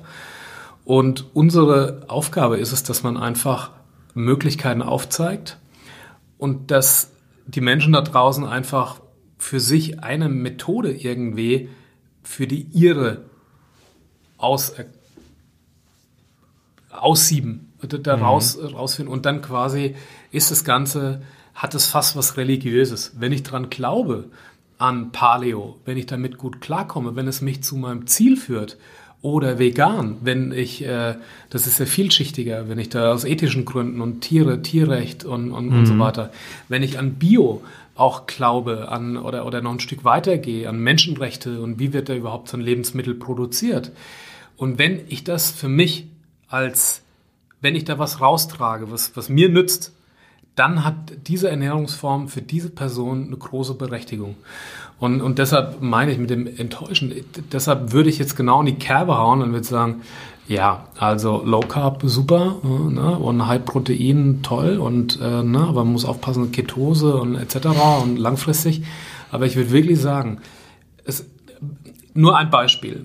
Ich kenne, wir haben ja jetzt viel auch mit, mit Krebspatienten zu tun und es gibt in Amerika wird Sellerie so hoch gehandelt. Es gibt da einen so einen Sellerie-Propheten, der mhm. haut, ne, ist, Sellerie kann alles. Ne? Es ist die Wunderwaffe, macht dich gesund. Wir wissen ja jetzt, dass es bei hormonabhängigem Krebs nicht gerade besonders förderlich ist und gerade die Mengen, die da auch empfohlen werden, also dass man da literweise Selleriesaft Weißt du, woran trinkt. das liegt? Also was, ja, was das da sekundäre Pflanzenstoffe und, und so weiter. Das ist einfach der, der Anteil ja. dessen zu hoch ist, die hormetischen Aspekte im Körper einfach zu hoch ausfallen. Und ja, aber das ist auch äh, tatsächlich relativ dünn, wenn man da okay. mal richtig hinschaut. Okay. Aber, was ich damit sagen will, und außerdem ist es auch nicht leicht verträglich. Also ich habe Verena das am Anfang mhm. auch reingeflößt, bis sie gesagt hat, ich kann nachts nicht mehr schlafen mit dem ganzen Kohlgemüse und so. Ich habe ja mehr Bauchschmerzen. Wo ich, ja. ja, was ist denn jetzt wichtiger? Guter Schlaf, Erholung na, äh, was erhöht die Mortalität, ist Schlafmangel, mhm. also Schlafstörung. Also da, wie irre bin ich eigentlich, dass ich ihr da quasi was rein trichter und wie so eine Mast mhm. ganz da rein äh, äh, hämmern, so dass es ihr vermeintlich irgendwie dann, dass der Krebs weggeht. Ist ja nicht so. Aber was ich damit sagen will, ist, wenn jemand daran glaubt, und erzählt es mir, was ich davon halte, von Sellerie, wenn jemand hormonabhängiger Krebs, was ja eigentlich nicht so gut ist. Aber wenn ich schon merke in der Erzählweise, dass das das ist, woran diese Person, dieser Patient glaubt, mhm. dann würde ich einen Teufel tun und es ihm ausreden. Und wenn jemand an eine bestimmte Ernährungs- oder Diätmethode glaubt, Auch wenn ich weiß, als Ernährungswissenschaftler, naja, also diese Form von langfristigem mhm. Fasten oder so, aber ist er begeistert, macht das seit vielen Jahren und, und, und glaubt da fest dran, dann ist der Glaube wichtiger als, als die physiologischen Aspekte mhm. für mich. Ich bin da eigentlich ganz beide. Das einzige Problem, das ich heute in der modernen Gesundheits-, Fitness-, Ernährungswelt sehe, ist der, dass ich sehr viele Personen erlebe, die immer noch nicht an etwas glauben, schon gar religiös, wie du es beschrieben hast, weil sie selbst einfach durch, durch Achtsamkeit, durch äh, eine, eine gewisse Wahrnehmung, was mit dem Körper passiert, daran glauben, weil, weil sie wirklich merken, spüren, sehen, dass es ihnen besser geht, sondern sich an einen Experten und dann häufig in Social-Media-Kreisen ähm, Experten in, in, in Anführungsstrichen wenden, der etwas predigt und das als Bestätigung genommen wird, warum etwas geglaubt wird. Und wir kommen dadurch nicht einen Schritt weiter, weil die Person immer noch nicht gelernt hat, auf die eigenen individuellen Bedürfnisse zu leben, sondern ähm, dann findet Person XY irgendwie das Profil von Experte so und so ganz toll und die macht ganz tolle Übungen und hat einen ganz tollen Buddy und jetzt äh, predigt sie eben eine gewisse Ernährungsform. Und das ist jetzt die entsprechende Form. Und dann kommt das zweite Problem des Schubladendenkens, des Schwarz-Weiß-Denkens. Entschuldige, ärgert mich hm? immer wieder. Ich meine, du kennst das. Äh, du hast es auch studiert. Du hast, du hast dich durch Biochemie geprügelt. Du hast dich durch, äh, äh, ja, äh, Und dann kommt der Influencer mit 1,8 Millionen Followern daher. Genau. Und dann hat einer, und das ist ja auch immer so eine Wahrnehmung. Ich meine, du hast einen Top-Körper, so, aber es gibt immer einen, der noch geschredderter ist, der noch mal Sixpack hat, der noch mal sowieso. Und das ist dann gleichzeitig die Berechtigung, dass man da sagt, ja, der muss es besser wissen. Absolut. Das, so. das ist so ein Irrsinn, weil da müsste ja jeder Fußballtrainer selber Weltmeister gewesen sein ja. oder so gespielt haben wie Diego Maradona. Ja. Mindestens. Ja, mindestens. Ja. Oder jeder Zahnarzt müsste ja die, die weißesten von Natur aus, die weißesten Absolut. Zähne, die ja. am akkuratesten und keine Ahnung. Alles, was so diese Person bewiesen hat, ist, dass sie sich zu einem gewissen Maße selbst kasteien kann. Im besten Fall den individuellen Weg für sich selbst gefunden hat. Aber oder Tatsache, genetisch einfach. Oder irgendwie so, ja, was tatsächlich. du sowieso irgendwie dir nicht abschneiden kannst. Ja. Kannst es irgendwie verteilen oder kannst es verschenken. Also das gehört natürlich auch dazu. Und äh, aber komischerweise bei dem Komplex Ernährung wird immer, das ist wie beim Fußball. Da, da wird äh, jeder weiß es besser. Das kennst du, mhm. ne? Absolut. Äh, und du, dir werden da Stories erzählt, ja, aber und das ist doch gesund und ich habe gelesen hier und es wächst im Dschungel die XY-Pflanze oder das Kokosfett ist jetzt der Heilsbringer oder was weiß ich was. Ja. Und damit müssen wir uns irgendwie so auseinandersetzen. Und das, Als ob man nur Kokosfett mühsam. den ganzen Tag essen würde oder nur äh, Karotten oder nur Superfood äh, XY. So, da kommen so viele äh, das regt Aspekte mich ja immer wahnsinnig auf, dass das dass aber heute weniger auf die, auf die Kompetenz oder auf die Expertise Wert gelegt wird, sondern einfach nur noch auf das Bild, wie man sich quasi öffentlich äh, äh, gibt oder was man darstellt. Mhm. Also das, das halte ich grundsätzlich schon mal für schwierig. Also wenn, ich glaube, eigentlich einem Architekten, wenn er ein Haus baut, ja quasi mehr, als wenn einer ein tolles Haus da stehen hat und ich sage, wie hast du das gebaut? Sondern glaube ich eigentlich am Architekten und nicht dem, ja. der sich gekauft hat, so, sondern ich frage den Architekten. Und genauso ist es ja eigentlich auch in dem Ernährungsbereich. Deshalb ist es ja auch an jedem, da mal hinzuschauen, wem höre ich da eigentlich zu, wie jetzt in dem Moment, mhm. von wem lese ich da was und wem folge ich da? Oder ist es, ist das vielleicht tatsächlich nur eine Profitgier und eine, und eine, um sich die eigenen Taschen voll zu machen? Also wie gesagt, das ist ein großer Unterschied, ob man was macht, was schafft, weil man da überzeugt ist und dann auch dafür entlohnt wird oder wenn man was tut, ein Mittel zum Zweck irgendwie sucht, um, um mhm. irgendwie Profit und Geld zu machen. Da, also da finde ich, das ist eine riesen, ein riesen Absolut, Unterschied. Ja. Äh, Stichwort äh, hinhören. Was erwartet die Leute, wenn sie bei Isso reinhören? Also deinem Podcast. Genau das, was, was ich hier eigentlich auch mit dir. Also ich versuche offen und ehrlich mit den Themen umzugehen und vor allem versuche ich das so zu erklären, dass wir es alle verstehen. Also dass es das ist ja auch eine Aufgabe. Also mal genau mhm. hinzugucken und was steht da vielleicht noch in der Studie? Was ist die Kehrseite? Was ist, äh, was keiner so erwähnt? Was wir neigen ja immer dazu auch zu sagen, ja, wir kriegen alle schlank, wir kriegen alle zum Sixpack und so. Aber ich sage halt auch, ne, Moment mal, es gibt einen Setpoint, du kannst dich da irgendwie hinschreiben, aber der Körper will auch irgendwie wieder zurück. Ja. Und es liegt nicht an der Diät oder weil die falsch ist oder weil die alle so schlecht sind. Ne, es wird ja dann immer leicht, na, Diäten bringen ja nichts. Die Diät macht dich ja schlank. so, wenn du Für die Zeit, die du es machst, Ja, aber ja auch. dass, wenn man da wieder zurückkehrt, und da muss man ja einen Unterschied machen zum Jojo-Effekt. Jojo-Effekt ist, wenn man falsch abnimmt, zu viel Muskulatur abnimmt, Grundumsatz runterfährt. Aber wenn man abnimmt und der Körper will wieder zurück, dann ist es der Setpoint. Es gibt in Amerika gibt's ja tolle äh, Beispiele, leider Gottes, ähm, von einer großen Fernsehshow, wo alle massiv abgenommen haben. Ich glaube, ein Kandidat hat so um die 120, 140 Kilo verloren. Und die hatten alle in dieser, nach dieser Fernsehshow, nach sechs Monaten, alle wieder mindestens Ja, das, das, das, das Problem ist ja Obwohl immer. die Sport gemacht haben, Mischek. Also Ja. das ist das Ding. Die haben intensiv Sport gemacht, die haben bewusster gegessen, haben nachhaltig die Ernährung verändert. Hm. Aber es reicht halt nicht, ne? Vom, vom zeitlichen Aspekt, wenn wir uns das mal anschauen. Wir reden hier von einer Konditionierung, die über Jahre, Jahrzehnte stattgefunden hat. Ich meine, wenn jemand 120 Kilo abnehmen kann, dann hat er sich ja 120 Kilo angefuttert. Das machst du mal nicht an zwei äh, Wochenenden, wo du über die Stränge schlägst. Das heißt, wir reden hier über Jahre. Das heißt, selbst wenn du dann ein halbes Jahr die Superdiät machst, weiteres halbes Jahr äh, ein Folgeprogramm durchläufst, hast du ein Jahr. Auf der anderen Seite stehen 10, 15, 20 Jahre. Ja, der häufig. Körper, das ist Ne, Wahnsinn. das- steht ja Also in keinem Verhältnis. Der Körper fährt ähm, die Leptinproduktion zurück. Das Mhm. heißt, der Mensch lebt ja in einer akuten Hungerphase, wenn er so massiv abgenommen hat. Ja. Der Körper fährt Leptin zurück. Das heißt, der denkt, er verhungert. Und deshalb haben die mehr Hunger. Mhm. Und deshalb ne, also arbeiten die auch immer gegen sich selber. Also der Körper hat so starke Mechanismen, Absolut. das Gewicht wieder zu erreichen. Und deshalb ist ja der Punkt, dass man es rechtzeitig erkennt. Also, dass man rechtzeitig die Reißleine zieht und sagt, so halt, stopp. Bei mir ist jetzt hier bei 100 Kilo Feierabend. Ich schiebe meinen Setpoint nicht noch weiter nach oben, sondern ich bleibe hier und, und jetzt muss ich was tun und jetzt will ich auch was tun, dass ich mich auch so settle in dem Gewichtsbereich. Würdest du denn behaupten, dass man durchaus, das ist ja das, was wir ja auch predigen, also grundsätzlich einen langfristig gesunden Lifestyle, den du wirklich über Jahre etablierst, wo Sachen hinzukommen. Äh, wenn wir jetzt bei dieser Setpoint-Theorie sind, würdest du sagen, dass wir durchaus imstande sind, diese zu verschieben? Durch zum Beispiel epigenetische Faktoren, also unsere Lifestyle-Faktoren? Ja, man hat es ja, man hat es ja wirklich auch versucht, tatsächlich auf hormoneller Ebene mit Leptin, ne? also dass man versucht hat, ähm, das Leptin anzupassen, dieses, dieses Hormon. Also uns- unser Sättigungshormon quasi, Genau, ne? genau. was im Verhältnis Ja. im Gegenspiel Genau. mit Grelin, Grelin also unserem steht. Hungerhormon steht. So ist es.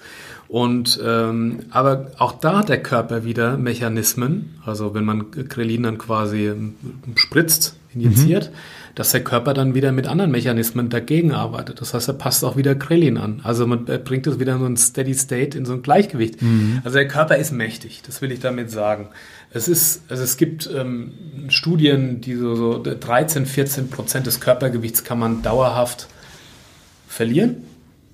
Das ist ungefähr, also das ist jetzt eine Studie, ist eine Zahl, aber man kann. das Ja, man muss wieder immer festhalten, was bedeutet das fürs Individuum natürlich. Genau. Ne, aber- aber, man kann das Gewicht nicht willkürlich manipulieren. Es gibt ja diese Minnesota-Studie, nicht, Ja, du ja, davon klar. aus dem Studium äh, da Ja, was ja. gehört hast und so, wo man Menschen, äh, gibt zwei Studien, einmal komplett Kalorienrestriktion, äh, unter 1000 oder 800 kann man die Kalorienmenge halbiert Mhm. und die Leute haben nicht willkürlich, obwohl wenn man das mal hochrechnen würde, müssten die innerhalb von ein paar Monaten da 60 Kilo äh, 120 Kilo verlieren, Mhm. was ja vom Körper her gar nicht geht, wenn sie nur 80 Kilo haben oder 90.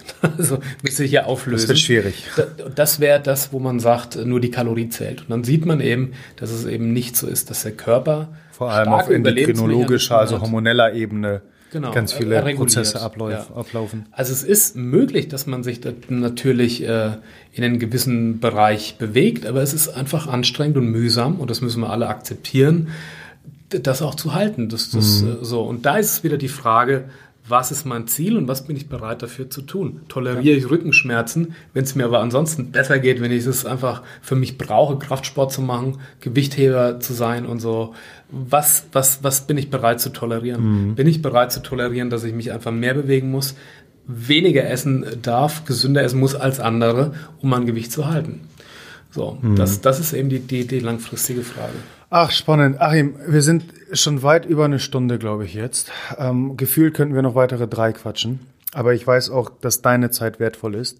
Ich würde vorschlagen, äh, bevor wir zu den Rapid Fire Questions kommen, äh, denen du dich noch stellen kannst, halten wir schon mal fest, dass du bitte auf jeden Fall wiederkommst. Du, wir müssen das Insulin-Thema noch klären. Genau, äh, also ich habe immer noch, und das tut mir so leid, äh, wir haben noch ein riesiges Insulin-Thema. Ähm, da, wo wir aber wahrscheinlich eine weitere Stunde jetzt, jetzt äh, mit verbringen könnten. Von daher musst du sogar äh, wiederkommen, äh, wenn du wieder in Hamburg bist. Das halten wir jetzt so fest, äh, 2021 machen wir quasi Runde zwei. Zum Abschluss aber hast du noch ein paar äh, Rapid-Fire-Questions vor dir, die du beantworten darfst. Äh, mhm. Kurz und prägnant, ich äh, bombardiere dich ähm, und du haust einfach mal wie es deiner Natur entspricht. Bin ich immer ganz schlecht in so. Einfach, genau. Einfach frei raus. Äh, du, die erste ist äh, ganz entspannt und äh, einleitend in die Weihnachtszeit. Wir stehen ja, wann ist Weihnachten? In drei Tagen. Ne? Wir mhm. können ja sagen, heute ist Montag, äh, 12 Uhr haben wir hier gestartet. Äh, passend zum Thema, was gibt es bei Achim an Heiligabend? Also ähm, wir haben tatsächlich Heiligabend schon vorgezogen, weil wir waren zur Therapie in Heidelberg und haben mhm. dann mit meiner Familie unseren Heiligabend letzte Woche schon gefeiert. Wirklich, es war wie ein Heiligabend, okay. bevor wir wieder nach Hamburg zurück sind. Das heißt, und was gab es bei Achim an Heiligabend? Vegan. Tatsächlich vegan. Wow. Ja, wir haben so ein hört sich langweilig an, hat aber echt super geschmeckt. Man muss sich vorstellen, ich komme aus einer Metzgerfamilie, ich habe selber Metzger gelernt, ursprünglich mal damals. Das finde ich eh das Geilste. Ich habe noch geguckt, wie ich das irgendwie in, ins Intro reinpacke, aber ich habe gehofft, dass es im Gespräch dann eh irgendwie nochmal. Und, und meine kommt. Frau ernährt sich ja sozusagen, oder was heißt sozusagen, eigentlich vegan. Und das ist in der Metzgerfamilie schwierig, kriegt man aber hin und mein Vater ist total bemüht jetzt auch immer, wow. auch ähm, wenn wir da sind und das, ähm, ja, die Therapie, wir müssen einfach sehr oft da jetzt nach, nach Heidelberg und sind ja. dann bei meinen Eltern, haben da eine Wohnung und essen dann auch gemeinsam und so und es ist auch eine sehr schöne Zeit äh, die wir da verbringen dürfen und versuchen da einfach alle vegan zu kochen. Und das, heißt, das ist nicht immer leicht. Das war das erste Mal dann wahrscheinlich, dass es so ein veganes Mahl an Heiligabend gab? Mein Vater hat tatsächlich einen veganen Braten gemacht. Aha. Ja, und äh, zwar haben wir dann, wir haben eine Gemüsesuppe gekocht und haben das dann ausgelassen und das, was dann übrig bleibt, das haben wir dann nochmal püriert und haben das äh, quasi wie so ein Hackbraten. Okay. Und du wirst lang, aber es hat echt super gut geschmeckt. Kann ich mir vorstellen. Kann ich mir vorstellen. War zwar nicht die Weihnachtsgans oder so. Also bestimmt, bestimmt besser als, ich habe letztens von einer Firma, ich glaube, die kann ich ruhig nennen, The Vegan Butcher. Kennst du die? Mhm. Äh, ein paar Sachen zugeschickt bekommen, äh, die ich getestet habe, weil ich ja mit äh, der Küche in Dresden gesunde Fitness-Meals äh, koche, die wir ähm, im Großraum Dresden vertreiben. Und da gucken wir über den Tellerrand hinaus und natürlich ist äh, das ganze Thema vegan ganz groß und wie wir da vegane äh, Meals gestalten können. Also da würde ich, glaube ich, lieber, viel lieber euren Braten essen, als das, was ich da bekomme. Was, ich immer blöd finde, also das habe ich ja schon in unserem Podcast, in unserem ISO-Podcast, äh, da haben wir auch tolle Gespräche gehabt zum Thema vegan. Was ich immer irgendwie komisch finde, ist, man diskriminiert ja fast die vegane Küche, wenn man das immer so machen will, wie es in der tierischen mit ne? den also ganzen Frankenstein Wiener meinst du ja ja keine Ahnung was ich habe auch äh, Wiener Würstchen bekommen aus irgendeinem Sojaschrot ja. An die habe ich mich noch nicht mal rangewagt. Ja, also warum macht man nicht einfach, ähm, ich finde Soja kann so toll schmecken oder Seitan und, und auch ja. so, warum muss man das, jetzt habe ich ja selber gerade gemacht, aber Braten nennen, warum muss es irgendwie so schmecken wie ein Braten? Mhm. Man kann es ja irgendwie äh, so in die Form bringen, aber das schmeckt genauso lecker. Und dann nennt man es einfach Gemüse Mischmasch. Was weiß ich was. Halten wir fest. Wisst, was ich meine. Das, das Rezept äh, gibt es dann in den Show Notes einmal. Ja. Äh, Frage 2: Low Carb oder Low Fat? Äh, low Carb. Über die Feiertage trainieren oder chillen? Chillen. Wer ist momentan fitter? Verena oder du? Ja, ich war noch nie fitter als Verena. Also ich, Bam, eindeutig. Sonst, ich kann nur sonst, da kann sonst was passieren, aber Verena ist äh, unglaublich. Also man muss, sie äh, hat in der Therapiephase eine Leistungsdiagnostik gemacht in Heidelberg, also um, mhm. um mal zu sehen, wie, was hat das für einen Einfluss, die Therapie auf die Leistungsfähigkeit. Ja. Und Verena hat ähm, in, der Therapie, in der Hochtherapiephase noch war sie über 30 Prozent äh, über der Leistungsfähigkeit von einer ähm, gesunden Du- Durchschnittsfrau in nee, ihrem. Leistungssportlerin. Also Wow. sogar von den, von den Leistungswerten war Wahnsinn. sie 30 Prozent über einer gesunden Leistungssportlerin. Also das ist, das ist mir ein absolutes Äh, wie, wie, wie der, der Coach sagen würde, Maschine. Ja, ja. Ja, Äh, Butter oder Margarine? äh, Butter. Danke, ich, ich wollte schon nachhaken. Äh, welches Buch, Podcast, Instagram-Kanal kannst du empfehlen? Ist so. Ist so. äh, wir verlinken natürlich in den Shownotes, genauso übrigens äh, an der Stelle erwähnt wie zu deiner Seite, wie zum Buch Der Krebskompass und äh, natürlich zum Podcast. Ja, also ich, ich, äh, ich hatte mit dem Medium vorher, muss ich dir ganz ehrlich sagen, echt recht wenig zu tun, Thema Podcast. Und ich Ich finde habe dir schon am Telefon gesagt, ich, ich kann das gar nicht nachvollziehen. ja, Das passt ähm, wie die Faust aufs Auge. Du, es war einfach, was ich erzähle, ist ja schon seit 20 Jahren, was ich irgendwie so erzähle und merke aber, dass der Podcast einfach ein ideales Medium ist, weil egal ob du im Radio bist oder im Fernsehen, du hast zwei Minuten Zeit, maximal fünf, um einen Themenkomplex zu erklären. Und was, was macht das? Du kannst das Thema gar nicht in, in der Ausführlichkeit. Und was eigentlich wichtig ist, du gehst immer nur auf die Oberflächlichkeit ein und, und erzählst diese pauschalen Sprüche.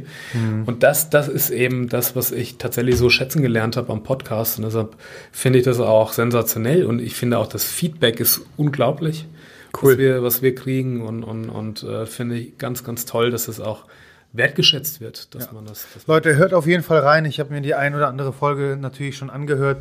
Vor allem, äh, wenn es darum geht, hochkomplexe Thematiken einfach klar und verständlich und aufs Individuum runtergebrochen zu erklären. Da seid ihr genau richtig. Das heißt, wenn ihr die Schnauze voll habt von meiner Stimme, Achim ist für euch da. Aber ich sage euch was, ähm, und das ist jetzt wirklich auch ganz ehrlich, ich, ich kann euch nur den Podcast empfehlen, weil ich sonst gar nicht so viele andere Podcasts außer deinen, Mischek, euren, äh, kenne tatsächlich. Ja. Also ein anderer ein Freund von mir, Johannes Kerner, macht äh, einen Podcast, der im Moment ganz erfolgreich ist, den habe ich mir angehört. Äh, auch super, aber ich kenne gar nicht so viele Podcasts, muss ich ganz ehrlich Das macht nichts. Deshalb- äh, deshalb wir wir haben ja deine Empfehlung. Letzte Frage für heute. Pass auf. Essen, was und wie viel man will und nie zunehmen. Oder Gewichte angucken und die Muskeln wachsen von allein. Das musste man noch, da war ich zu, mit, mit beim Hirn nicht. Du kannst essen, was und wie viel du willst. Was ich mir wünschen würde, meinst du? Nee, du kannst, also du du bist unterwegs und du kannst wann und so viel du magst essen Ja. und du wirst nie zunehmen. Oder Also, du, das wäre jetzt ein Wunsch. Also, genau, Ne? du- also du hast diese, diese Gabe. Ja. zu essen, was und wie Ja. viel du willst und du Oder? nimmst nie zu. Oder du guckst Gewichte nur an und deine Muckis wachsen. Also das zweite ist bei mir tatsächlich der Fall. Wa- Was, was würdest du Erst, wählen? also das erste, ganz klar. Ja, Ganz, ganz, ganz klar. Auch da kannst du mir noch Millionen draufpacken. Okay, äh, und ich ich würde sagen, ich bin mein Leben schon irgendwie Figurpendler. Ich war ein dickes Kind. Ich war immer der beim Sportunterricht in der Schule. Die immer Bärchengene. Ey, Mann, ihr habt schon alle Guten, ihr müsst den Achim noch nehmen. So war das bei mir. so echt so. Und, und äh, ich habe da schon immer mit zu tun und deshalb ist es also so ein intensives und, und, und massives Thema bei mir. Deshalb ganz klar eins, kannst du mir auch auf die zwei mh, 10 Millionen draufpacken, 20, 30. Also ich bin da ganz bei dir äh, und für mich war die Frage eigentlich, äh, hätte ich sie mir sparen können, weil für mich ist es auch eindeutig eins. Aber tatsächlich, ich habe so ein paar Leute in den letzten Monaten schon immer mal Ja. wieder diese Frage gestellt. Es ist relativ ausgeglichen und ich sag dir warum. Weil ganz viele Sport treiben, die es eigentlich hassen. Die hassen es, Sport zu Ja, gut, machen. wenn du natürlich auch von der Genetik so eine verbogene Fahrradspeiche bist, gibt's ja auch. Also was, wenn du, wenn du halt einfach so und wenn du einfach, es gibt ja Menschen, die, die, die, die mühen sich jahrelang an Handeln ab, sind aber Mhm. Leptosom und, und, und na, die, das liegt übrigens, das, das können wir beim Thema Insulin mal behandeln. Ähm, auch das ist genetisch, die von Grund auf weniger Insulin produzieren. Mhm. Insulin ist das starke anabole Hormon. Ich spritz, wenn ich, äh, äh, bei mir spritzt Insulin aus Augen und Ohren, wenn ich äh, irgendwie ein Stück Kuchen nur anguck. Und deshalb, Ja. ich brauche dreimal eine Handel, irgendwie viermal nur bewegen, dann, dann spannt mir das Hemd. Dann musst du ja irgendwo. gar nicht wie die Bodybuilder danach helfen. Ja, zu mir mal Klaus Maybaum, äh, eine Hamburger Bodybuilding-Legende aus dem Olympic. Hat mal, weil ich da immer reingehe und dann stehe ich so am Eiweißtresen und quatsch mit ihm. Und dann, und dann habe ich irgendwie fünf Minuten trainiert, zehn Minuten. Und dann schüttelt Klaus so den Kopf und sagt, Thorm, es ist auch eine Schande, wie du mit deinem Talent umgehst. So, es ist auch eine Schande. genau so ist es. Also ich äh, muss da viel weniger tun, kann es also verstehen, aber das ist wirklich eine ganz interessante Fragestellung. Aber du, es gibt auch interessante viele Frauen beispielsweise würden, da gibt es ja so, so, ganz verrückte Studien, XY Jahre auf Sex verzichten und keine Ahnung, wenn sie ihr Gewicht halten ja. können. Und, und also ja, es, das ist abgefahren. So, das heißt, wir halten fest, an dir ist ein grandioser Bodybuilder leider äh, flöten gegangen, aber dafür ein umso galerer TV, ja, Ernährungsbuch, äh, Podcast, ja, also ich Experte. Sicher, Mr. Olympia geworden. Easy. Easy. wer, wer ist Ronnie Governator in Kalifornien. Mindestens. Achim, du hast schon Weihnachten gefeiert. Äh, der Rest wahrscheinlich noch nicht. Äh, da das unsere Weihnachtsepisode ist, auf die ich mich tierisch im Vorfeld gefreut habe und äh, sehr, sehr happy bin, dass wir hier zusammengekommen sind. Ich danke dir vielmals. Ich wünsche allen da draußen ein frohes, tolles Fest. wir sehen uns auch schon, hören uns zwischen den Feiertagen, denn da folgt schon die, die nächste Folge. Warte mal, diese Folge erscheint an Heiligabend. Was für Ach, tolle, ehrlich? Ja, wir haben immer mittwochs um 8 Uhr. Ja, wir erscheint haben auch unsere eine, Folge. ISO hat auch eine Heiligabend-Folge. Siehst du? Das heißt, ja, ein schöneres Geschenk, glaube ich, konnten wir nicht machen. Achim, ich danke dir vielmals. Ich verabschiede mich von allen da draußen und wir hören uns nächstes Mal. Adios. Danke, dass du deine wertvolle Zeit heute mit uns verbracht hast. Solltest du das Gefühl haben, dass die hier vermittelten Inhalte deine Gesundheit optimieren können und auch anderen weiterhelfen können, dann teile diese Erfahrung mit mindestens einer weiteren Person und hilf uns, diese Community weiter wachsen zu lassen. Über die Gesundheit des Individuums hinaus können wir nur so als Nation eine gesündere und glücklichere Identität annehmen. Wenn du es kaum bis zur nächsten Folge abwarten kannst, dann abonniere diesen Kanal, um sicher keine weitere Folge zu verpassen. Darüber hinaus besuche uns auf Instagram, Facebook, auf unserer Webpage oder YouTube. Die entsprechenden Links findest du in den Show Notes. Die Wissenszone deiner Gesundheit wartet auf dich.